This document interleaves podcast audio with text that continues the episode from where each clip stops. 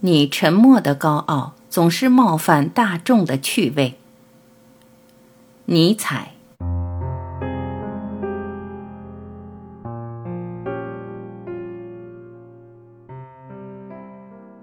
朋友，逃到你的孤独里去吧。我看出你因为大人物的喧闹而昏惑，因为小人们的针刺而受伤了。森林与岩石知道庄严的、沉默的陪伴着你。再学那你所素爱的长臂的大树吧，它无言地伏在海上倾听着。市场开始于孤独停止的地方。市场开始的地方，也开始了大游灵之喧闹与独营之盈盈。在世界上，便是至善之物。如果没有表演者，也不会被重视。群众尊称这些表演者为大人物。群众不了解何谓伟大，这不是说他们不了解何为创造。但他们对于一切大事业的表演者与幽灵，却很能赏识。世界围着新价值之发明者而旋转，它无形地旋转着；群众与荣誉却围着幽灵而旋转，世界如是进行着。幽灵也有精神，却没有精神的自觉。他相信使他获得最好效果的一切，和使别人相信他的一切。明天他将有一个新的信仰，后天一个更新的信仰。他像群众一样，知觉很敏锐，性情不很稳定，颠倒是非，这是他所谓证明；使人昏眩，这是他所谓说服。他认为血是一切论据之最强者。一个真理，如果只能悄悄地诉诸聪耳，他认为是狂语与空话。真的，他只相信在世间闹得很响的上帝。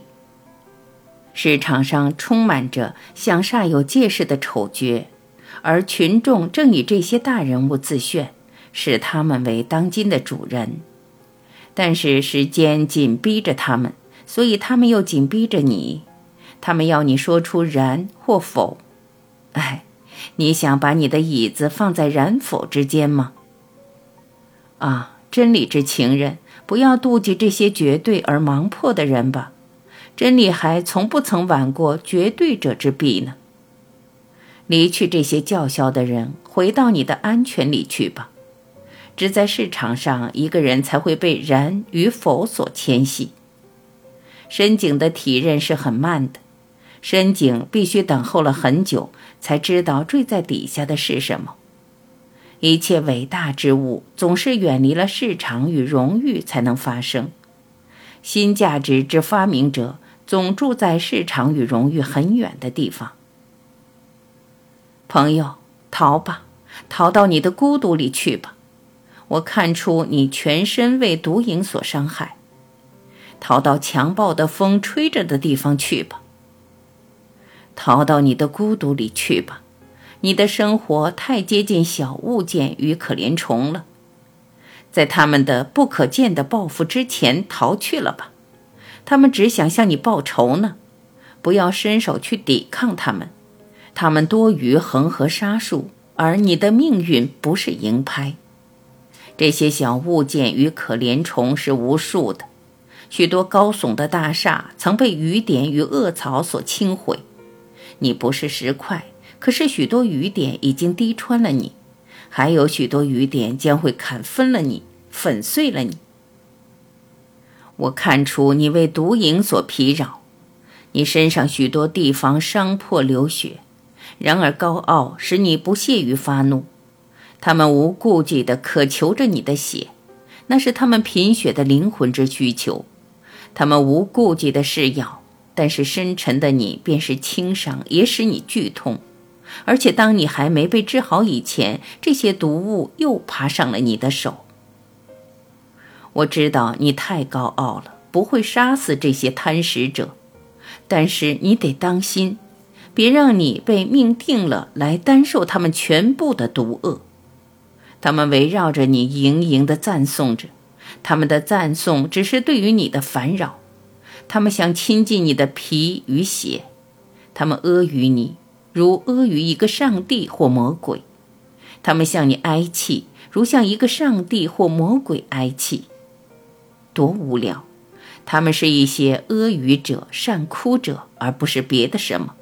他们对你常是和悦的，但是这是怯懦者的聪明。是的，怯懦者是机智的。他们用扁狭的灵魂思索着你，他们觉得你总是可疑的。凡令人三思之物总是可疑的。他们因为你的一切道德而惩罚你，在他们的心的深处，他们只愿恕你的过错。你的和善与正直使你说，他们对于他们卑贱的生存是无辜的，但是他们的扁狭的灵魂想。一切伟大的生存是有罪的，纵令你对他们和善，他们却自觉为你所轻蔑。他们以秘密的恶害来报答你的善行。你的沉默的高傲总是触舞他们的趣味。当你偶然谦卑的近乎轻照时，他们便喜欢起来。我们从一个人看出了什么？我们同时使那东西在那人身上燃烧起来。所以远避了小人吧，他们在你前面自觉渺小，他们的卑鄙因为反抗你而燃烧成为不可看见的报复。你不觉得当你走近他们的时候，他们便沉默起来吗？你看不出他们的力量离弃他们，如胭脂离开将死的火吗？是的，朋友，你引起你的邻人们的良心上的自责。因为他们与你是不相配的，所以他们恨你而想吸你的血。你的邻人永是一些毒蝇，你的伟大，它应使他们更毒，更想赢。朋友，逃到你的孤独里去吧，逃到那强暴的风吹着的孤独里去吧。你的命运不是一个营拍。查拉图斯特拉如是说。